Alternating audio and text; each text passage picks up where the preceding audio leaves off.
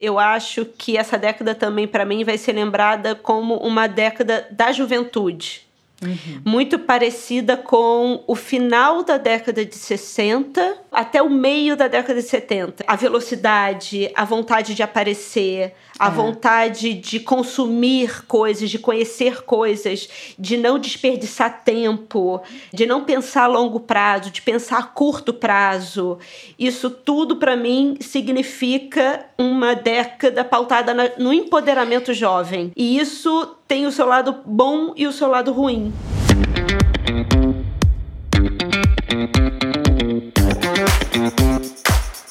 Esse é o High Low, o podcast sobre os altos e baixos da moda. O meu nome é Olivia Merchior e eu sou Isabel Junqueira.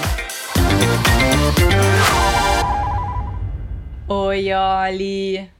Oi, Bel! Feliz ano novo! Feliz ano novo e feliz ano novo para os nossos ouvintes. A gente tá no nono episódio dessa temporada, mas o primeiro de 2020. Falou, a gente tinha uma outra pauta, né, para esse, pra esse episódio. A gente falou assim: ah, não, vamos fazer. Foi até o meu amigo Denis que sugeriu. Por que, que vocês não fazem uma retrospectiva dos anos 2010? Com ênfase, claro, na moda. Como é que será que a moda dos anos 2010 vai ser lembrada? Eu acho que diferente de outras décadas, décadas, né? Não vai ser uma década. Porque antigamente, quando a gente lembrava, ah, vamos relembrar como é que era a década de 60 ou de 70 na moda, a gente lembrava de uma silhueta, né? Talvez tenha sido o período em que a indústria tenha assim mudado completamente, né? Como a gente vê moda, como a gente pensa moda, como a gente consome moda, o jeito que a gente um, produz moda mudou então eu acho que isso para mim é o mais importante, né? Mais do que uma silhueta ou um, uma roupa. É, eu diria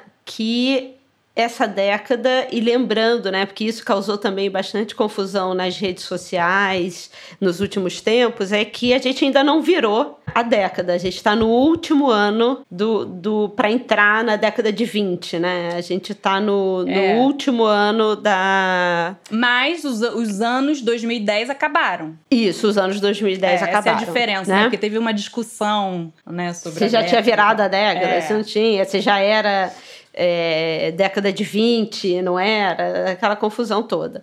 É. Mas eu acho que o principal, o que eu lembro, o que eu lembraria dessa década, pensando em, né, no futuro, assim, seria sem dúvida o Instagram. Ah, eu também. E é engraçado, eu só tenho péssima memória e às vezes você fica também assim, peraí, mas isso aconteceu nos anos 2010 ou nos anos 2000, sabe? Às vezes tem certas, certos fenômenos que você não lembra mais. E para fazer essa, essa pesquisa para esse episódio, eu peguei o livro do The Sartorialist, do Scott Schumann, né? Que foi um dos maiores fotógrafos de street style, junto com Garance Doré, Tommy Tom, né?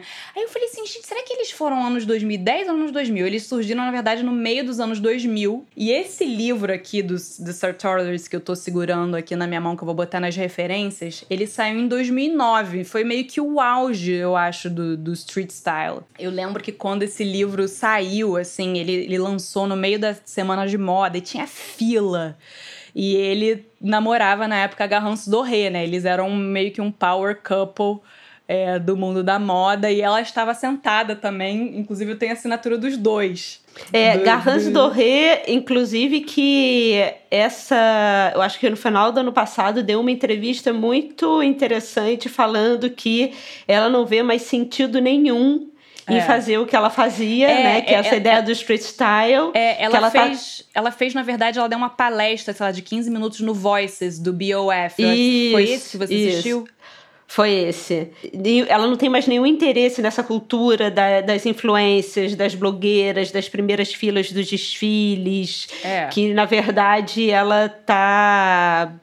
É, mas peraí. É, inclusive, eu acho que o, o nome chamava assim: Por que, que eu é, deixei de ir às semanas de moda, é, né? É exatamente isso. Só que é. a Hans Doré, muito esperta, entrou em outra onda dos anos 2010, que é o, a indústria do bem-estar, né?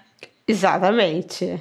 Ela, Exatamente. ela, assim, ela do casal, né? Ela e o Scott Schumann se separaram já há anos, mas ela foi aqui, assim. É... Deslanchou. Deslanchou. Ela tem é. um mini império mesmo. Ela tem lá uma a marca dela é muito forte. Ela, inclusive, se mudou, ela deixou Nova York para ir morar em Los Angeles, que é meio um centro, né, de, de bem-estar e dessas da, Gwyneth Paltrow, né? Goop também é lá. É uma coisa muito ligada a Los Angeles, isso. É, eu, eu acho que esse movimento da Garrance Doré diz muito sobre quem conseguiu se reinventar nessa virada das, é. da, da, quando as redes sociais começaram a inundar o mercado, né? É. Porque ela, como fotógrafa é, não, o casal em si, como é. fotógrafos de street style, eles faziam sentido numa época onde é. as redes sociais não tinham ainda inundado o campo da moda, Exatamente. né? De ver as pessoas na,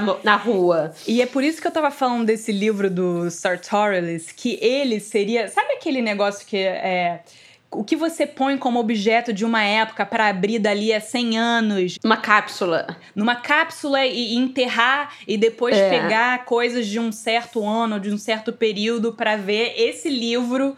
É, publicado por, pelo The Sartorialist poderia estar tá dentro, porque é uma, o final de uma era, assim.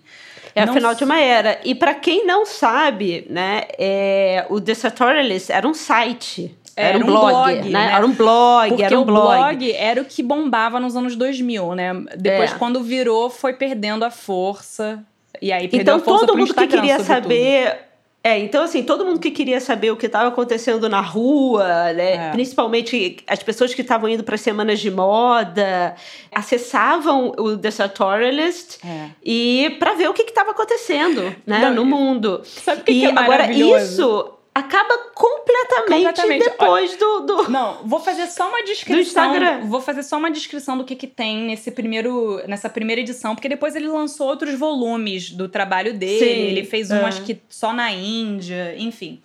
Mas aqui na capa tem um adesivo com uma citação de ninguém menos do que Mário Testindo, Mário Olha. Testino, falando que o Sartorialist é o the place to be seen, é o lugar para ser visto. E aí, é. e se você folhear os, os retratos que tem aqui dentro, apesar de não ser de não ter só gente da moda, ele é, é mais ou menos pessoas ligadas diretamente ou indiretamente à moda e, sobretudo, editores. O Scott Schumann sempre gostou muito. Então, tem aqui todo mundo que era importante no final dos anos 2000. Eu acho que ele foi muito responsável também pela figura da edi do editor Carão, né? Da editora Carão, que a Daniela Falcão falou, né? Que não tem mais. É, é e, e pensando já nessa, nessa referência do Mário Testino, a gente ainda pode trazer uma, uma outra coisa que vai ficar na na lembrança, principalmente no final dessa década, que é a cultura do cancelamento, né? Porque o Mário Testino nunca mais seria um chamariz de, de é, público na capa esse, de uma. Esse adesivinho dele na capa, que, tipo assim, de aprovação, nunca teria. É, hoje, Mário? Testino né? não teria, ele já foi cancelado. E uma outra coisa que eu notei, vendo os looks né, das pessoas, é, dessas pessoas da moda, tem uma coisa muito mais natural. Porque aqui você vê, por exemplo, a Giovanna Batalha né? Que é uma super stylist. Você vê ela bem no início, aí você vê, parece uma criança, assim, muito jovem, muito mais natural mesmo. Sem essa coisa que você vê que a pessoa se montou. É uma pessoa muito estilosa, com certeza, mas nem tão pensado, sabe?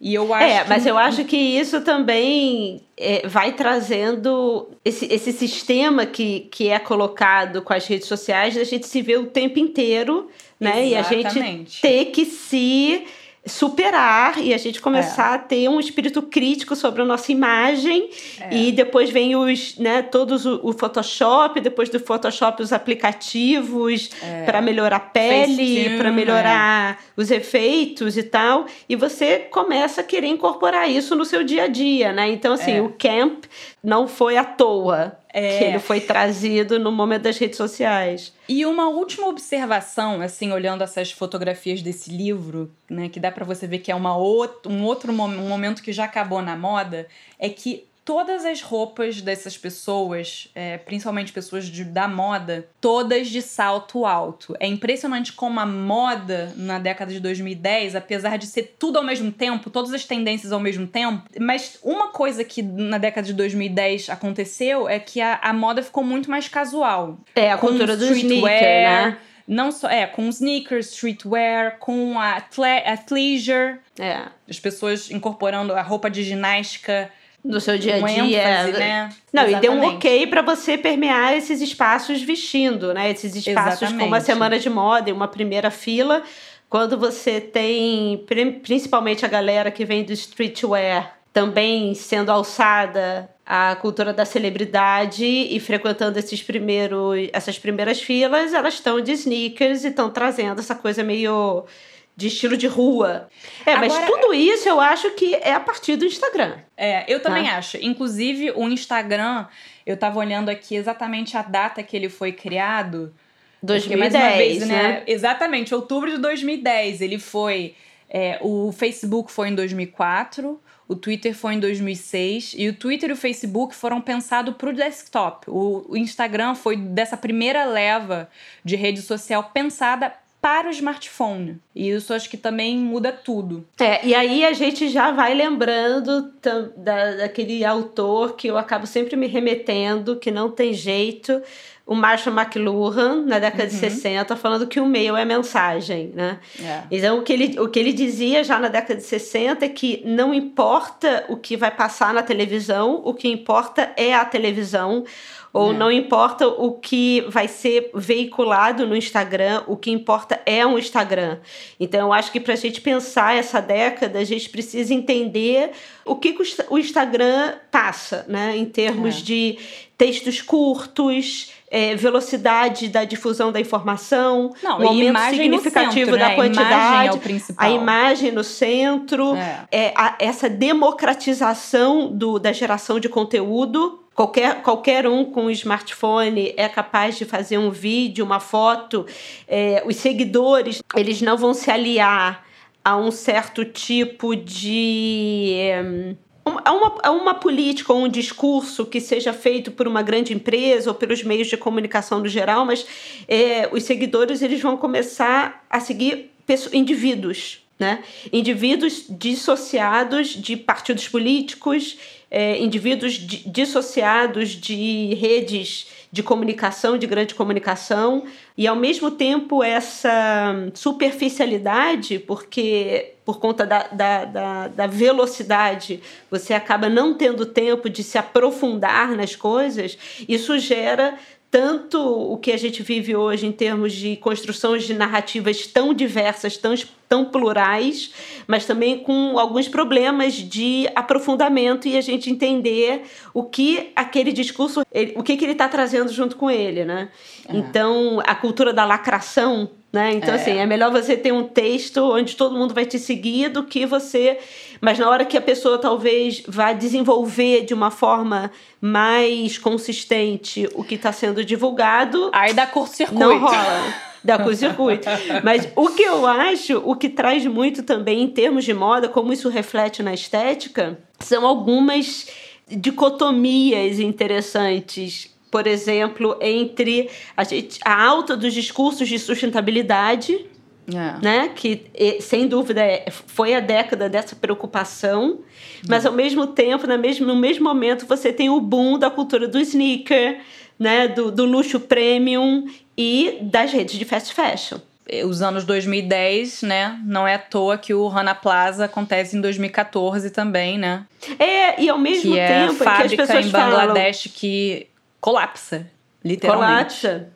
Mas ao mesmo tempo, é, é isso que eu acho interessante da cultura do Instagram, é porque você poderia pensar, ah, isso é um sinal, né? Esse colapso, esse, esse, porque teve uma comoção de todos os filmes falando sobre é, a cultura do fast fashion e como que essa cultura era ru é ruim e ela é, cria um é, um mercado de consumo que não tem mais lugar né, no, no, no mundo de recursos reduzidos, recursos naturais reduzidos, mas ao mesmo tempo essa década foi a década dos maiores registros, por exemplo, da Zara e do grupo Inditex de alta, né? Foram, É. foi, foi a época de mais lucratividade. Acho, que, É. é, acho que foi a época de maior lucratividade para todas todo tipo de marca, inclusive de luxo, de fast fashion, É. não?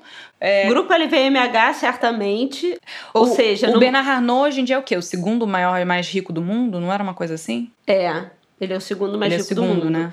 Então, assim, é, acabou de ganhar, de comprar a Tiffany's, né? Por um É. valor bilionário. É. Mas eu acho que o Instagram, o que ele traz de interessante em termos estéticos é a gente entender essa dicotomia, né? No É. momento onde você tem um canal de democratização da informação e aonde você tem essa cultura da denúncia, do cancelamento, das coisas que não podem mais existir. Ao mesmo tempo, você tem essa alta indiscriminada do luxo, do luxo prêmio e das pessoas querendo frequentar essas áreas VIPs, né? Quatro das maiores contas do Instagram, eu estava vendo aqui num, num- numa pesquisa grande, que depois a gente vai deixar nas referências também, dos 20 mais seguidos, quatro são da família Kardashian. É, aliás, a- eu tinha, né, aqui nas, nas minhas anotações, a Kim Kardashian, junto com o Instagram, é todo um capítulo à parte, né? É um capítulo porque, à parte. Porque as, as Kardashians, assim, não tem como negar. Elas, obviamente, não surgem nos anos 2010. Elas surgem lá pelo, no meio do- da década 2000, né? É, com a sex tape da Kim Kardashian. E Kris Jenner consegue lucro em tudo, né? Não é mesmo? É. Depois, depois da, da- do reality TV, porque o reality TV era, era a maneira de você é, conseguir uma carreira, assim, fazer carreira nos anos 2000, né? Vide Susan Boyle. Você lembra da Susan Boyle? Que- É, que, lembro. apareceu num programa de competição em inglês, eu acho, virou um fenômeno do dia pro outro, depois desapareceu também. Era E X Factor, Kardashian- não era? É, acho que sim. As Kardashians, né, tiveram um, um reality show de muito sucesso nos anos 2000. E a, eu, eu li uma matéria ótima do BuzzFeed, que foi traduzida para o BuzzFeed brasileiro, que conta, recapitula toda a história das Kardashians e falando que a década, nos anos, foi nos anos 2000, 2010, que apesar de elas terem apre- aparecido no meio dos anos 2000, foi nos anos 2010 que elas viraram um império e dominaram o mundo, dominaram inclusive a moda também, né? Porque no início dos anos 2010, não sei se você se lembra, Olivia, a Kim tava casando com um jogador de basquete. Elas eram, lembro, apesar, a- apesar de nos Estados Unidos elas serem é, terem a fama, né, por causa do reality, era ainda considerado subcelebridade, assim, na categoria subcelebridade, uma coisa assim, bem trashzinha. É, aí a Kim Kardashian casa com um jogador de basquete, o casamento dura, sei lá, três dias, não sei quanto tempo, mas é, mas é tudo, tudo, tudo aparece, tem um programa especial do- sobre o casamento, sabe? Enfim, aí o, o Kanye West tem um papel muito importante em legitimizar todo o clã, né? E isso é uma É. coisa também que eu acho que é muito da nossa época. Quem você com quem você se associa, né? É, a Isso. ideia das comunidades, né? O das comunidades e das, e das collabs também, né? Sim, sim. A família que você escolhe. É. Mas é engraçado que o- é, tem essa pesquisa que a gente vai deixar nas referências, que foi divulgada. Na verdade, foi no início de 2019, mas ela chama The Global Digital 2019. No início de 2019, isso já pode ter mudado, mas é a referência que eu tenho aqui hoje. No início de 2019, é, entre as 20 contas mais acessadas, mais seguidas, né, com mais seguidores no Instagram, a primeira é do próprio Instagram, com 276 milhões de seguidores. Depois é Cristiano Ronaldo. Depois é Selena Gomes, Ariana Grande. Depois o Dwayne Johnson. E aí em sexto vem a Kim Kardashian. Em seguida vem a Kylie Jenner. Aham. É Kylie que fala? Kylie, Kylie. Kylie, tá, desculpa, gente. Depois da Kylie vem a Beyoncé. Em nono lugar, a Taylor Swift. Décimo, Neymar. Olha. Aí depois vem. Aí é, tô, vou até o 20 direto para não ficar muito grande. Vem o Messi, depois o Justin Bieber, a Kendall Jenner, Nicki Minaj, National Geo- Geographic. E eu acho que Olha. isso tem muito a ver com a coisa da, da explosão das viagens, que isso também é algo É. dessa década. É. Depois a Khloe Kardashian, Jennifer Lopes, Nike, que é a primeira empresa de moda que, que tá aqui relacionada. Ou seja, a cultura dos sneakers também imperando. E aí depois a Miley Cyrus e a Katy Perry. Então, se a gente for ver dentro desse, desses seguidores, a gente tem os jogadores de futebol, você tem as cantoras, família Kardashian, né, que são as celebridades construídas para Instagram, para as redes sociais. E a gente tem a Nike como empresa de moda. Eu acho que isso diz é. muito sobre é. Sobre essa década, né? E a gente tem um National Geographic é, que fala muito sobre essa não basta você viajar, você tem que ir para um lugar tirar uma puta foto. É, você tem, tem os lugares instagramáveis, né? É, e que acaba sendo depois desmascarado perrengue pelo chique. perrengue chique. É, é, é, é. Mas só voltando rapidinho pra Kim, a Kim foi uma das primeiras celebridades a entrar no Instagram. Ela entrou em 2012 e aí depois todas as irmãs seguiram. Mas eu acho que é o Kanye West que dá legitima legitimação é, para todo o clã. E, inclusive, quando no ano que eles se casam, em 2014, é quando ela vira capa da Vogue, né? E eu acho que essa capa da Vogue tem duas capas da Vogue nessa nos anos 2010 que dizem muito sobre o jornalismo de moda e as revistas de moda, a decadência delas, né? Sobre a decadência das revistas. É essa capa da Kim simplesmente mostra quem tem número de seguidor, né? Quem é popular, que vai estar tá na capa, entendeu? É... Eu, eu acho, e, e eu dei. Eu, eu participei de uma. de uma uma, uma, matéria coletiva, né, onde o pessoal do, do FFW, dos nossos amigos Augusto Mariotti e da Camilian, uhum. eles perguntaram para algumas pessoas da moda aqui no Brasil é, qual eram os seis pontos, ou os cinco pontos uhum. mais importantes da década, né? E uma das coisas que eu falei foi como, assim, sem dúvida, é o Instagram, a partir do Instagram, a gente tem uma, uma reorientação de todo o mercado editorial. Uhum. E nesse caso, eu até eu falei que é, o mercado editorial ele deixou da revista ser um lugar de conteúdo e essas revistas, na verdade, viraram marcas, viraram é. plataformas de divulgação, muito uhum. mais, inclusive, pagas, né? Publicidade. É. Os editores passaram a ser vistos como homem, pessoas, mulheres e homens de negócios. É. Então, os editores deixaram de ser esses jornalistas para serem esses administradores né, de recursos. Aí a, a, gente tem inclusive o fechamento da L, deixando claro é. essa deficiência de gestão e esse, blue das esse boom das influências. Mas eu acho que, de maneira geral, quando você fala é, esse boom das influências, eu acho que essa década também, para mim, vai ser lembrada como uma década da juventude. Uhum. Muito parecida com o final da década de 60 e o meio, até o meio da década de 70. Eu não chegaria nem até o final, quando a coisa já entra para virada disco, indo para a década de 80. Mas é uma época, final de 60, meio de 70, onde ser jovem, o, o empoderamento jovem fez muito sentido. Né? Não foi a primeira vez que isso aconteceu. Mas ser velho, ter mais de 30 anos, né? Não confie em ninguém com mais de 30 anos, inclusive virou verso de música. Eles criaram uma forma das pessoas se organizarem na sociedade e isso tem o seu lado bom e o seu lado ruim. É. Então eu acho que essa década de 10, a partir das redes sociais, a velocidade, a vontade de aparecer, a é. vontade de consumir coisas, de conhecer coisas, de não desperdiçar tempo, de não pensar a longo prazo, de pensar a curto prazo. Isso tudo para mim significa uma década pautada no empoderamento jovem. Eu confesso que nessa década eu me senti aos Agora eu tenho 35 anos, eu me senti velha. Sim. Foi a primeira sim, vez que eu me senti sim. velha.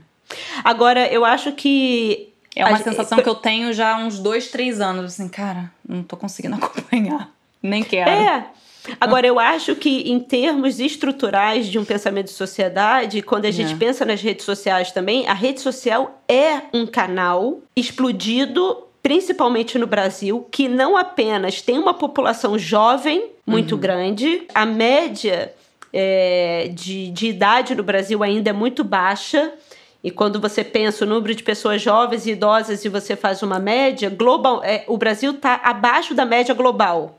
Uhum. Ou seja, se no Japão envelhecer é algo comum e as pessoas envelhecem com maior frequência e ela tem uma longevidade muito em qualidade muito, muito maior, no Brasil a expectativa de vida é muito muito menor. Isso tem muito a ver com a pobreza também. Então, não apenas é um país que se pauta por uma história recente, que ainda está ali se, se tentando se desvencilhar dos seus coloniali, colonialismos e está tentando né, se, se entender como um país, como cultura, mas ao mesmo tempo tem uma, uma discrepância social muito grande. É. Então eu acho que todos esses fatores é o que fazem o Brasil ser o segundo país que mais acessa as redes sociais no mundo. O fato da rede social ter entrado no Brasil tendo a força que teve nessa década,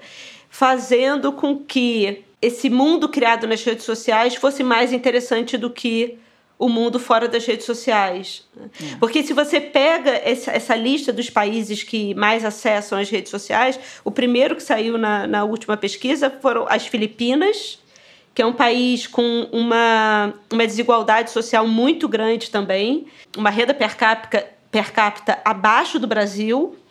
E o país onde você tem menos gente é, acessando as redes sociais e ficando menos tempo nas redes sociais é o Japão. Um país conhecido por valorizar os idosos e o conhecimento é. e a experiência de pessoas mais velhas, né? Eu acho que quando a gente pega essa lista, eu acho que tem muito, muito a ver com a má qualidade dos espaços públicos, é, a má qualidade da, da, da vida em geral, né? Da vida em geral, das é. pessoas poderem viajar, das pessoas é. poderem ter um entretenimento que não seja um entretenimento gratuito fornecido pelas redes sociais, né?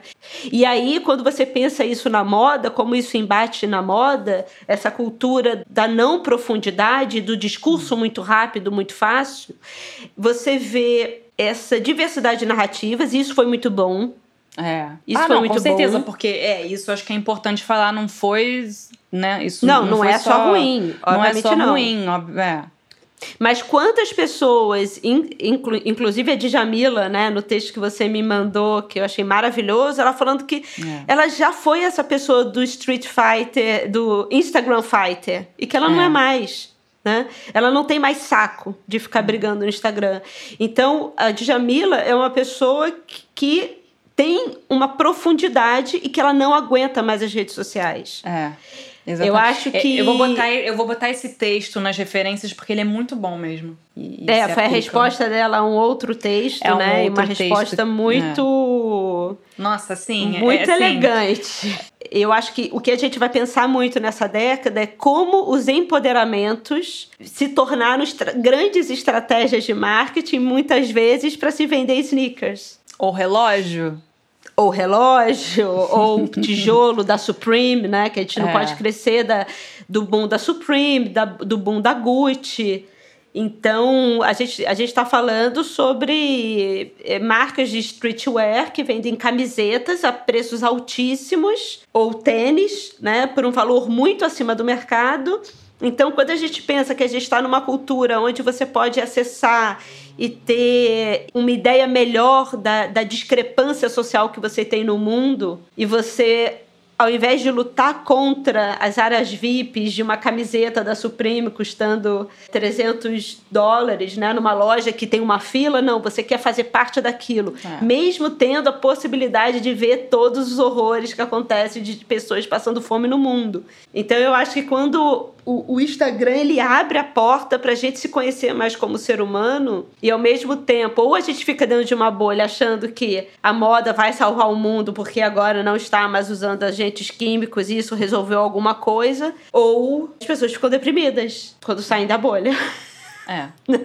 É. é época da, é, foi uma era da depressão, da vaidade e da depressão, é né? Da Nunca depressão, se falou exatamente. tanto da, de depressão. A segunda capa que eu queria falar da Vogue americana né, foi uma que a gente já comentou em vários episódios da Beyoncé, ela encarnando a editora-chefe, né? Ela encarnando a Anna Winter, ela dizendo com quem ela queria trabalhar no shooting, É, eu acho que é, é, é mas essa aí, virada mas aí também das cartas, né? Virada das cartas, mas também porque as revistas não se ligaram no que estava acontecendo, né? Eu, é, demorou muito para o jornalismo muito. em geral. É. É, não só o jornalismo de moda, entender que eles não eram mais essa casinha onde a Miranda Priestley ditava o azul que seria né, viralizado, não estava mais ali mas também essa capacidade de transformação da própria Anna Wintour em transformar a Vogue numa marca que faz festas, que faz aula, que dá, que, que, que cria experiências de luxo, mas também entendendo que o luxo ele se potencializou. E ao mesmo tempo essa, essa, essa palavra eu acho que também vai ficar marcada em termos de moda a estética desconstruída, principalmente aqui no Brasil, mas eu acho que no mundo todo, mas essa estética que também é dicotômica. Uhum. É, a gente nunca. Foi uma década Mas onde o que a gente seria, falou muito. O que, o, o que seria a estética desconstruída? Então, a, disco, então a, desconstru, a estética desconstruída é essa estética ligada a esses movimentos LGBTI. Ah, sim. Uhum. Aonde você o gênero é desconstruído, a sua, o seu corpo, a imagem de ser gorda, de ser magra, são, é a beleza em todos os corpos, não existe é uma... uma... definição construída de beleza, é uma é desconstrução uma do que seria o be... É, é uma, é, é uma desconstrução dos parâmetros de beleza. E junto com os, pa os parâmetros de beleza, aquilo que pode e aquilo que não pode. Então, as desconstruções dos valores formais. Ou seja, eu não quero mais ser homem, eu não quero ser mais mulher, e eu também não quero ser tratada como trans, eu não quero ser tratada como uma coisa ou outra. Né? Eu não quero ter uma classificação. Eu quero desconstruir e ser tratado é, de uma forma fluida. É. Por exemplo, foi, eu acho que foi a primeira vez que a gente falou sobre isso. Eu acho que também a questão trans foi um dos. foi, sem dúvida, essa revolução de gênero não só dos feminismos, mas também de, de colocar a cara no sol da questão trans. Uhum. E, e, ser muito mais bem recebida. Agora, lembrando também, essa é a dicotomia, né? Que não é o fato da pessoa ser trans que ela não é, é a favor da família, que ela não é, é a favor, que ela não possa ser a favor de pautas caretas também, né? Eu acho Vide que essa Caitlyn Jenner, né, que foi a transexual da década, talvez, assim. Aquela capa dela da Vanity Fair foi, foi muito surpreendente, muito incrível. E aí depois ela foi e votou no Trump. Exatamente, exatamente. Assim. Né? Então, assim, a gente tem o Tami, é, filho da Gretchen, que também né, é deputado, mas também tem de valores da família ali muito, muito, muito fortes no seu discurso que essa década a gente entendeu que existem versões é. sobre uma mesma história e não necessariamente a história que vigora é. é, a história do é a melhor história ou é verdade, né? É. Ela é a história que vigorou porque foi quem venceu. É. Né? Vamos Muita falar, gente por conta vamos falar alguma dessas subculturas, né, que tiveram em voga, além do streetwear, da cultura hip hop. Tiveram também os cholos chicanos. Lembra que a gente conversou sobre isso? Não sei lembro, quando. Lembro. Isso nos últimos anos tá muito forte, né? Muito forte. Principalmente na, no lado da beleza. A gente teve o normcore, né? Ah, foi, esse vem... ano, foi essa década, né? É, a normcore foi super importante também. É, é um estilo quase anti-estilo, né? É, que, né, que o nome Core, por exemplo, é, é um é, para mim é maravilhoso, porque ele foi criado, né, com, inclusive em parceria entre a Keyhole, que é uma, uma empresa americana, e a Box 1824, que é uma empresa brasileira. Eles cunharam esse termo, nome core, que dizia que existia era, é, é, era hipster, né? Isso também não é. pode esquecer. Essa é. década foi uma década forte do hipster. Do hipster, ah, é. Né, onde o nome core era vestir calça de moletom e, e uma camiseta xadrez velha e não se importar tanto com moda, mas rapidamente o sistema de moda já cunhou e começou a vender calça de moletom cinza e por mil euros, de lumberjack de por é. mil euros. É, inclusive já... a gola rolê do. Como é que é o cara da Steve Apple? Jobs. A gola rolê do Steve Jobs era o quê? Isemiak. É. Então, assim, e, e, também cunhou esse minimalismo. Eu acho que aquele look Mark Zuckerberg, né, de não estar tá nem aí e de confrontar os, os, os homens engravatados das salas de reuniões. E chega o Mark Zuckerberg, tava lá de Raider, sem tomar banho há três dias. É, pra, pra, pra passar uma imagem CEO paz e amor, né? Sou como vocês, só que não, né? Só que não. Só é, que não. É. Uma é, coisa de afronta. É, é. Agora, sabe o que, que, eu, o que, que eu pesquisei que eu achei bem interessante, Bel? Eu acho que também fala muito sobre esse, essa década é, relacionada ao Brasil. Uhum. Eu fui procurar o line-up da São Paulo Fashion Week de 2010. Opa! Na verdade, a gente tem aqui desde da, da Cavaleira, que fazia uns desfiles maravilhosos na época, ocupando diversas partes de São Paulo, com um grupo coletivo de designers muito interessante. A Osklen já estava desfilando. E depois você tem uma lista de estilistas que desapareceram. Priscila Darouti, saiu da moda. A Maria Garcia, não sei ainda se continua. Eu acho Ah, eu acho que eu... não, porque não era da Wiclo. É, da então, da Wiclo. Que morreu, que, que morreu, eu também ia que falar, né? Que se né, suicidou, suicidou, em 2013. É, é triste. Também teve. Quem desfilava na época, para mim é bem emblemático, era a Maria Bonita. É. A Maria Bonita que fechou. Acabou, né? Que... Maria Bonita e Maria é. Bonita Extra. É. é. na verdade, a última loja da Maria Bonita Extra fechou em 2014. Tava com 44 milhões de dívidas no mercado e uhum. já estava em processo judicial. Mas é interessante que nesse lá tem uma entrevista da Dani Jansen. Quem não lembra, Daniele Jansen foi uma, uma estilista que ficou no lugar da Maria Cândido Sarmento quando ela morreu em 2002.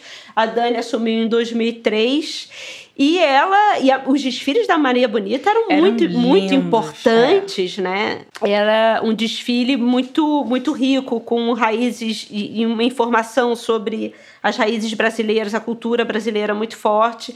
E nessa entrevista, no backstage ainda da São Paulo Fashion Week de 2012, a Daniela Gência ela fala: "Não podemos ser mais um no meio da multidão". Isso para mim é muito emblemático, né? Porque hoje é muito difícil não estar no meio da multidão. É. Principalmente quando a gente quando se fala de desfiles, né, que necessariamente vão ser divulgados nas redes sociais e aí você acaba se diluindo numa, numa multidão. E a Danielle Jensen, ela saiu, não sei o que ela está fazendo. A última vez que eu soube, ela estava na Bahia, trabalhando com outra coisa. E foi uma pessoa que fechou as portas junto com a sua época. Isso para mim é muito emblemático, acha? assim.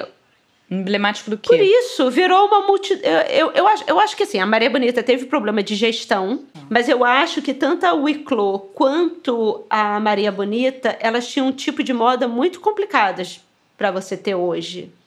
Porque ela era muito minimalista, as duas eram extremamente minimalistas. Não, eram não roupas eram... muito bem feitas muito bem feitas, ou seja, eram Entendeu? coisas para você comprar para o resto da sua vida. Exatamente. Isso, isso já não é mais o critério principal pro, de um comprador hoje em dia, de um consumidor, uma roupa bem feita. Agora, olha que estranho, não né? É? Porque a gente está falando sobre a cultura da sustentabilidade, onde é. a gente, onde os discursos são, é, onde os discursos são compre menos né? É. Fuja, fuja do, da, da roupa barata, só que ao mesmo tempo você tem a cultura do Instagram. Ou seja, né, você se vê e a coisa de você estar tá com uma mesma roupa na cultura da vaidade é um problema. Basta então, fotografar bem, né? É, você fotografa bem, ninguém sabe se aquilo é seda ou poliéster, e depois você troca.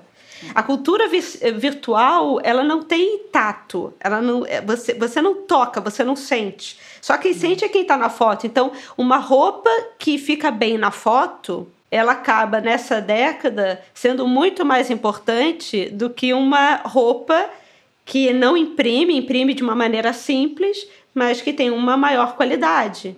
Eu acho que também o que diz muito sobre essa década é toda a organização da Inbrands, do Nelson Alvarenga, que virou a grande holding né, do, do Brasil em termos de moda. foi fundada no, no, em 2007, não foi ainda nessa década que a gente está falando. Eles compraram a Alexander Kovic em 2008, mas eu acho que, sem dúvida, foi a partir da compra da Richas, da Salinas, da Bob Animale, Store. Não, não, não Animale, Animale é continua, é Grupo Soma. Ah, tá. Mas que também foi nesse, nessa década que se juntou a Farm e eu acho que essa cultura também, que é um pouco da LVMH, né, das uhum. empresas se juntarem e não operarem sozinhas no mercado, é essa cultura do hub criativo, né, onde você se associa a pessoas com di di diferentes expertises para você enfrentar o mercado. Mas também foi uma década onde a Embrands todo mundo reclamava, né? Falava, ah, a Richard foi comprada e agora a qualidade é muito menor. As pessoas reclamavam disso, que eu acho é. que tem muito a ver com o fechamento da, da Wicklow é, e o fechamento da Maria Bonita também. É o fim de uma era, né? Onde a qualidade da roupa importava mais do que o lacre do, do Insta. Mas você acha que os jovens designers hoje em dia eles têm essa preocupação da roupa bem feita? Você acha que é uma eu acho que Difícil, pode até né? ter, mas eu não acho. Não é o principal. É, é, eu acho que não é o principal e existe uma dificuldade. Existe uma dificuldade porque existe um problema de valor. As pessoas começaram a se acostumar a pagar muito pouco com as lojas de departamento. Elas, elas se acostumaram a ter uma roupa que é bonitinha, que está na moda, que está na tendência e que custa 200 reais a calça, ou custa às vezes 100 reais uma camiseta que tá dentro da moda. Eu acho que nesse início do, dos anos de 2010, ainda fora da cultura do Instagram, as marcas como a Wicklow e a Maria Bonita você entendia a diferença, porque existia uma escassez no mercado. Ou a roupa era uma roupa bem feita, bonita, onde você vestia, as pessoas percebiam que ela era, era, foi feita com qualidade, ou você não tinha, ou você tinha uma, uma roupa meio fora de moda. É. Mal cortada, que não estava ainda num, numa cor legal, numa estampa legal. Hoje em dia, não. A Zara, principalmente, fez com que é, as roupas diminuíssem o valor e estivessem na moda. Então, muitas vezes, você compra uma roupa da Zara, você pode misturar com, com uma roupa de uma grife mais cara e não necessariamente as pessoas percebem. Ah, sim. Não, com certeza. Qual é a diferença, é. né? Exatamente. Que uma é uma loja de fast fashion, é high-low. É a cultura do high-low, que também tem muito a ver com essa década. Então, Mas, eu acho cara, que é muito tem... difícil ter uma educação de qualidade hum. de vestuário hoje, se você não está num grupo muito seleto de pessoas. É. é se você for comprar algo que não for para para deixar clara a etiqueta da onde você comprou, é quase como se você falasse: ah, vou comprar uma calça preta de seja de, de sei lá, de 600, de 700 reais. Você sabe que aquela calça vai durar muito mais. Você está vendo que a qualidade é algo para uhum. durar a sua vida inteira. Mas a pergunta é: você quer que ela dure a sua vida inteira? Eu acho que nós fomos acostumados a entender que as coisas não são para durar. É. É, a, a gente começou nessa, principalmente nessa década. Se a gente pensar, o primeiro iPhone foi lançado em 2007. Mas o primeiro com câmera, não tem uma história assim que foi em 2010 também? O primeiro com é, uma câmera então, que é. voltava para pro selfie, né? É. É, o, prime o primeiro iPhone foi lançado em 2007. Agora, se você pensa e, e, aquele bem bem durão, né? Que nem você falou, é. aquele que é, tinha uma câmera de 2 megapixels, é. só, né? Só pra gente entender hoje esse celular em 2007, se a gente vê hoje, a gente já está na versão que 11, 10, é. eu não é. sei mais. É, eu também não sei. não consigo Ou seja, acompanhar. é, é, praticamente um por ano. É. Porque com as versões R, S e as é. pequenas modificações, é mais do que um por ano. É mais do que um por ano, é isso que eu diria também. É né? mais do que um por ano. Ou seja, existe um aculturamento da gente entender que é, para a gente estar tá up to é date, é, é, a gente tem que trocar. Roupa, é, o consumo é descartável, né? Então, obviamente é. que no momento onde a gente está falando tanto de sustentabilidade, a gente também está falando de um momento onde a educação não é sustentável.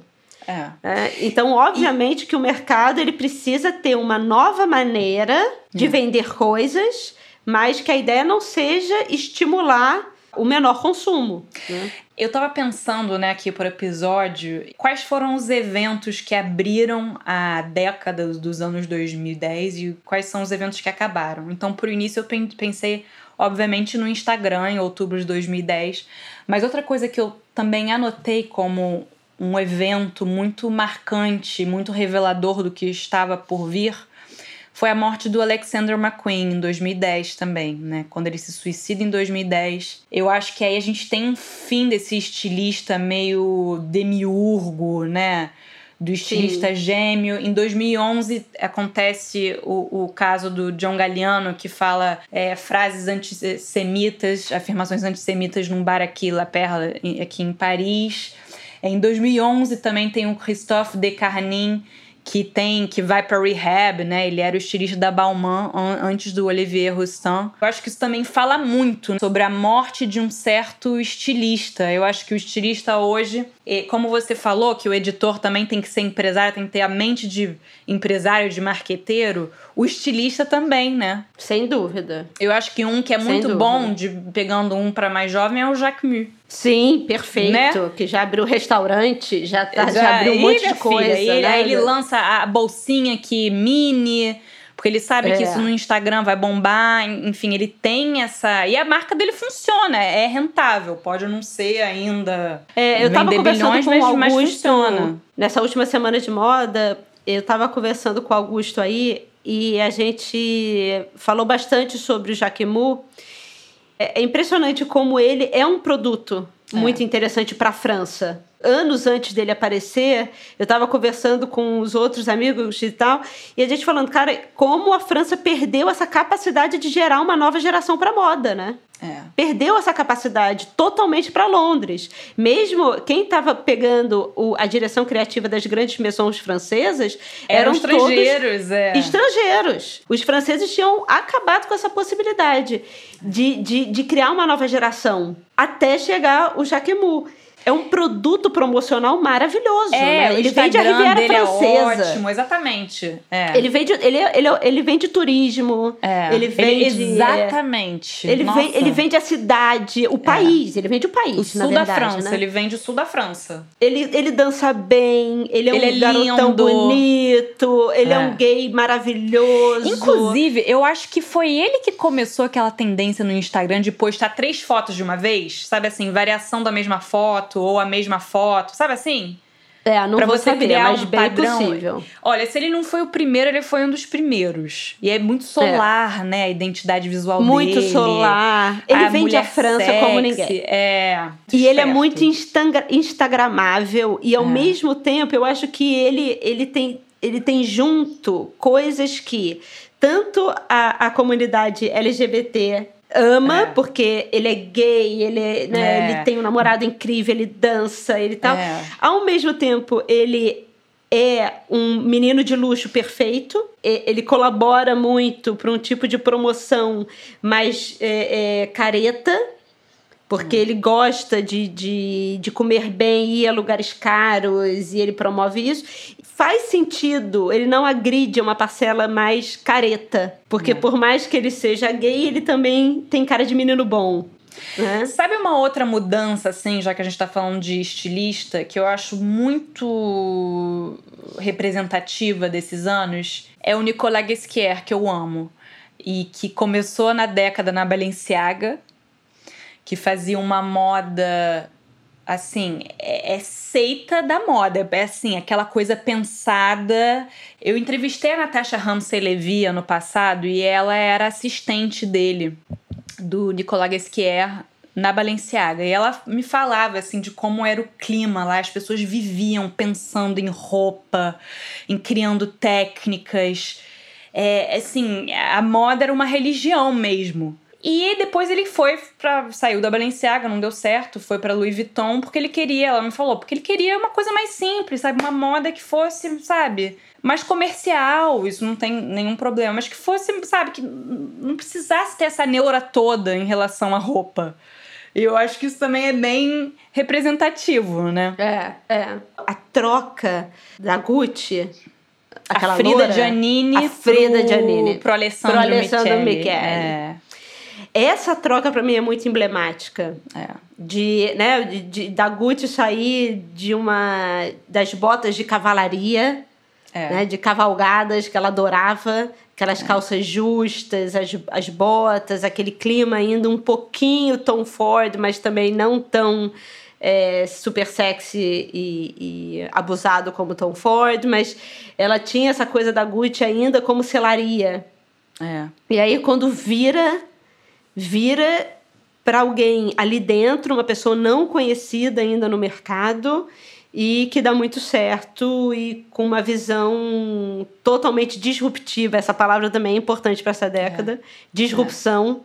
É. Né? Ou seja, modelos antigos que foram completamente tolhidos, é, e quebrados para a abertura de novos modelos. Ah, então vou falar uma outra troca interessante e talvez a mais representativa de todas, que foi para mim um dos pontos altos dos anos 2010, que foi a Phoebe Philo na Celine. Ah, sim, ai, sem dúvida. Ai, que saudade! Que fazia É. aquela moda pra mulher CEO, entendeu? Sexy, forte. E depois entrou o Hedi Slimane com essa, com essa moda burguesa que tá muito estranha, né?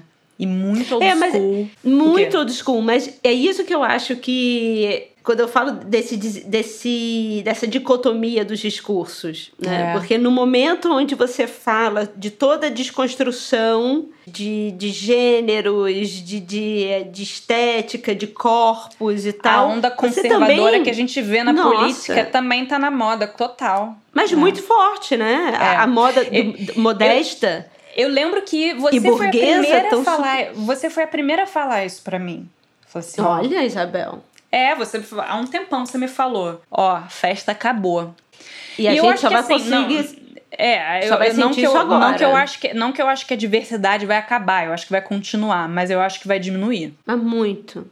É. E é porque eu acho que quando eu falava lá, lá atrás, o reflexo de maneiras mais autoritárias e a coisa e a, e a coragem, ela vai se esvaindo ao longo do É. tempo.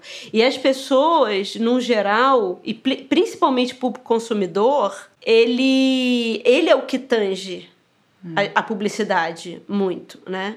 Então, se você pensar essa, essa coragem da desconstrução, ela acontece com um certo tipo de público, um público jovem, um público que nessa é- nessa década jovem é um público que dá mídia, é um momento onde o mercado estava conseguindo fazer dinheiro a partir do- das redes sociais, tava, a, a rede social ainda estava. As pessoas estavam conseguindo entender o que, que era aquilo, né? O que estava funcionando. Eu acho que depois de 10 anos de Instagram, principalmente, de redes sociais no geral, a gente começa a ver a falência um pouco das redes. E cai uma ficha de que é, as grandes corporações começam a contratar pessoas baseadas no que elas postam nas redes sociais. O mercado em si, as, as grandes empresas, elas não deixaram de ter os, os altos lucros que elas tinham. E no mercado em si, ele busca estabilidade. E a desconstrução, ela não traz estabilidade. É. Então, numa hora onde essa- as, as empresas, ah, tem que ter diversidade, sim, mas é muito pontual. A base são pessoas estáveis. E pessoas estáveis são pessoas casadas, héteros, é, de uma certa classe social, muita. mu- é, a igreja é, é algo que, em termos de currículo, dá muita estabilidade. é, em quem você vai contratar. Kanye West. O próprio, exatamente. Isso a gente já conversou várias vezes, Nossa, né? a gente não tem um, um episódio que a gente não fale dele, mas ele acabou de lançar o, o CD agora no dia de Natal com o coral dele, com o Sunday Service. É, Jesus então- is King. Tem uma coisa que você ainda tem uma parcela da população aonde a crise ainda não se abateu de uma forma forte, existe esse lugar né, do desbunde, da abertura, da desconstrução. Depois de um tempo, o circo começa a, fe- a fechar porque essa galera da lacração é a galera que consome? Essa galera tá com dinheiro para consumir? Numa hora, o mercado vai indo para quem tem dinheiro para consumir. Muito, muito, muito complicado o que a gente, o que a gente vai passar. É, é, eu sempre falo, né? Porque eu também não quero ficar deprê aqui, mas 1960, é, né, não, não vamos cair nisso, assim, mas sempre falo, depois de 1968, quem foi eleito foi um general, né? Mais de 68 também, para quem não sabe, foi um dos grandes levantes é. jo jo jovens, né, de contracultura na França e que se espalhou para o mundo inteiro como uma quebra disruptiva dos modelos anteriores. É. E logo depois disso, quem é eleito de democraticamente é o Charles de Gaulle, que é um general. É. Ou seja, o, o, a sociedade em si tem muito medo da liberdade, porque a liberdade é instável. Então, toda vez que essa, todas essas novas narrativas falando sobre todos os empoderamentos, essas disrupções, essas desconstruções de gênero ocorrem, tem uma mãe e um pai ali, ou tem até um garoto jovem que muitas vezes se entende e fala: não, mas eu, eu, eu quero ser isso, mas eu quero ter, eh, sei lá, eu quero, eu quero, eu quero ter a, minha, a minha sexualidade exercida, mas eu quero um emprego, eu, eu quero, quero uma família, CEO. eu quero ser CEO, eu quero fazer isso, eu quero fazer aquilo, ou seja, é controlável. Eu vou à igreja, eu quero casar na igreja. É. Eu quero desconstruir alguma parte é a história da área VIP, né? É. Se você tira a área VIP, você cria uma liberdade que as pessoas vão brigar para entrar onde? Então é muito melhor ter essa desconstrução é, de estilo, é, de gênero, de, de, de estética, e você, na verdade, virar capital humano dentro de um mercado que, que precisa de segurança para vender coisas para as pessoas, né? Então, falta de dinheiro direciona o mercado na hora para outro caminho. Sempre foi assim, sempre será assim, né? Sempre foi assim, exatamente, sempre foi assim. Sempre, sempre será? será assim. Acho que... Não, não, não, sei não sempre mudar. não, né? Nada para é. sempre. É. Mas assim, tirando a, a, a, é, essa parte mais, sei lá, um pouco mais deprê da conversa, eu também acho, eu também tenho lido muito dessa nova vocação dos jovens em saírem um tanto, dar umas uma pausa nas redes sociais. Eu acho que esse boom das redes sociais e toda a forma de impacto que ela teve na nossa maneira de construção ou desconstrução é. da sociedade, ela também está chegando num ponto de, de declínio, né? É. Que na verdade outras formas vão ser de controle vão ser exercidas em, por meio da tecnologia, mas essa coisa de ficar o tempo inteiro no Instagram, o tempo inteiro no Facebook, é. já, já, já deu, tá né? cansando, já deu, já deu. É. E outra matéria interessante que eu li na Wired, que é uma, uma revista americana de tecnologia que eu gosto muito, como o boom das startups relacionada à juventude agora demonstra seus sinais de falência e que hum. o, o Vale do.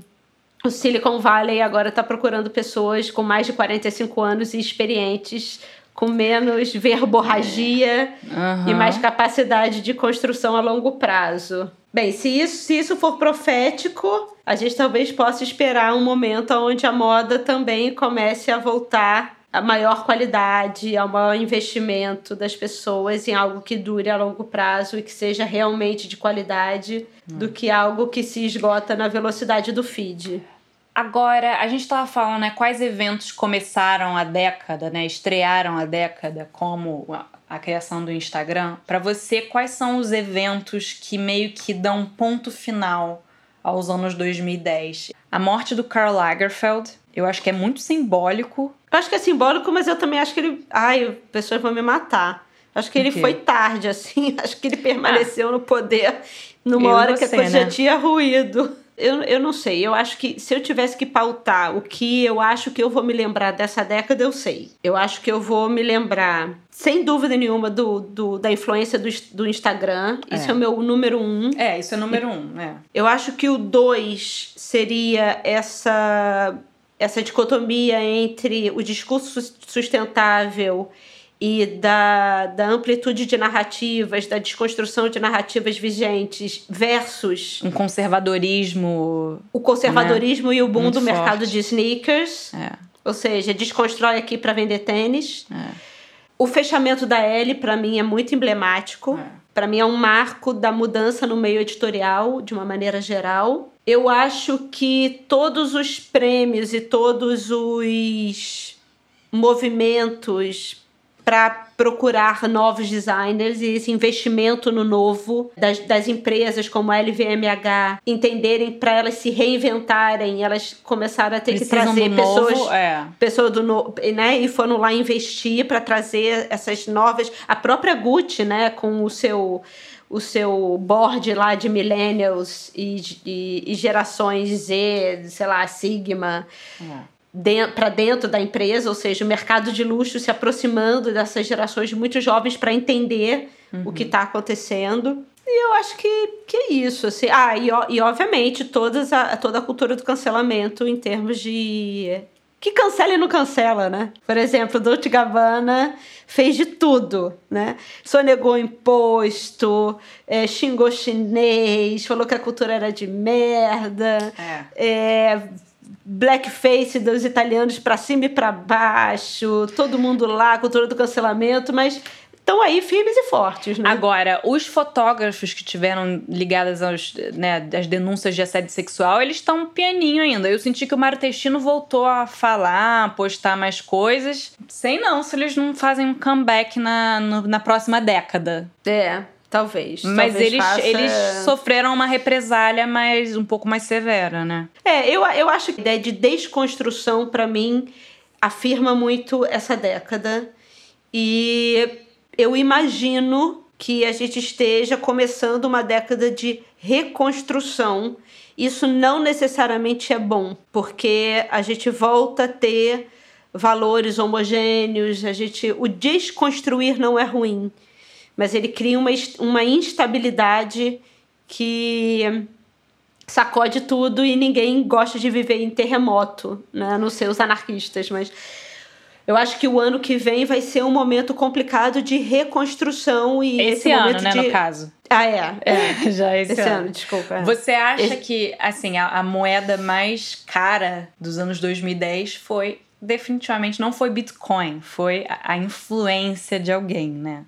Sem mais dúvida. do que a métrica de quantos seguidores, tá, tá, tá, tá, é o engajamento, é como uma pessoa consegue mudar o comportamento da outra. E você acha que isso vai continuar na, na, na, próxima década? Eu acho que isso é do ser humano. E aí eu te falo do livro que eu estava lendo agora, no, que eu estava te falando no, no, no Ano Novo, que é do Roger Battisti, que é um antropólogo uhum. italiano que veio aqui para o Brasil na década de 40, 50, dar aula na USP. Tinha uma ligação muito grande com o Claude Lévi-Strauss e tal. Uhum.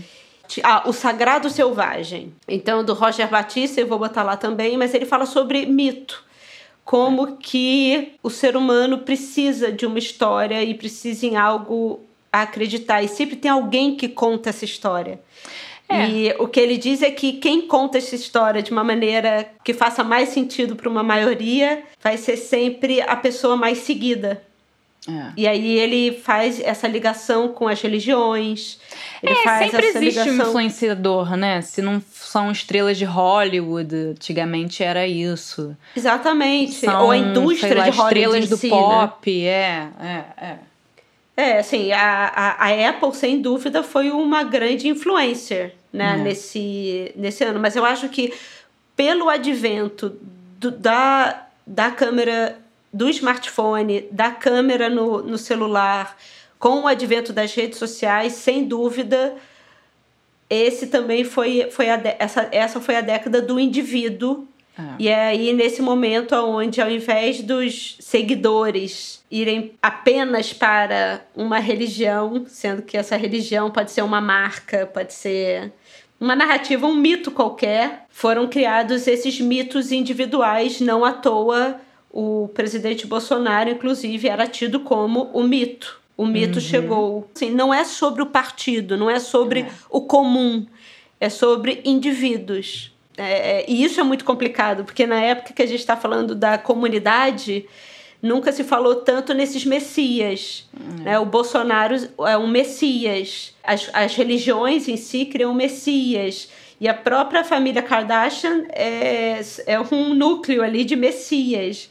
É, né? de pessoas Chris Jenner, que... no caso, né? A papa, papisa. É, né? Então, você vai seguindo meio que para você conseguir reconstituir o caminho ou, ou às vezes nem fazer esse esforço de reconstituir para chegar lá, mas apenas admirar al, alguém que fez algo interessante. Mas isso é muito triste, né? Que excitação pra nova década! Não, mas eu fiquei muito feliz com, com esse. Com, agora eu tô começando a ver direto essa coisa da experiência. Eu acho que é do, do, dessa cultura jovem, que, de novo, não é ser contra jovem. Mas ser jovem tem seus pós e seus contras. É. E assim como ser. Ser velho também. Mais né? velho tem seus pós e seus contras. É. E não dá para cancelar a experiência em pró da, da energia. É. Tem, que, tem que ter um equilíbrio entre esses dois. Se a gente conseguir fazer Tomara, isso na próxima né? década. Tomara, né? Porque nós duas aqui não estamos ficando cada vez mais jovens, não, né? Ah, olha, sinceramente. eu, eu acho que eu sou que nem vinho, Isabel. A gente é que nem vinho. A gente só fica melhor. Concordo. A gente só fica melhor. Então é isto, queridos. É isso. Bem-vindo aos anos loucura, 2020. Hein? E vocês, queridos ouvintes, o que ficou de mais marcante na moda dos anos 2010? Contem pra gente no nosso Instagram, arroba Podcast. Então é isso, queridos ouvintes. Até a semana que vem com o nosso com a, com a finale dessa temporada. É, que a gente, a gente acha que vocês vão gostar bastante. Então tá, Bel. Beijo, Oli. Um beijo grande. Beijo para vocês. Até semana que vem.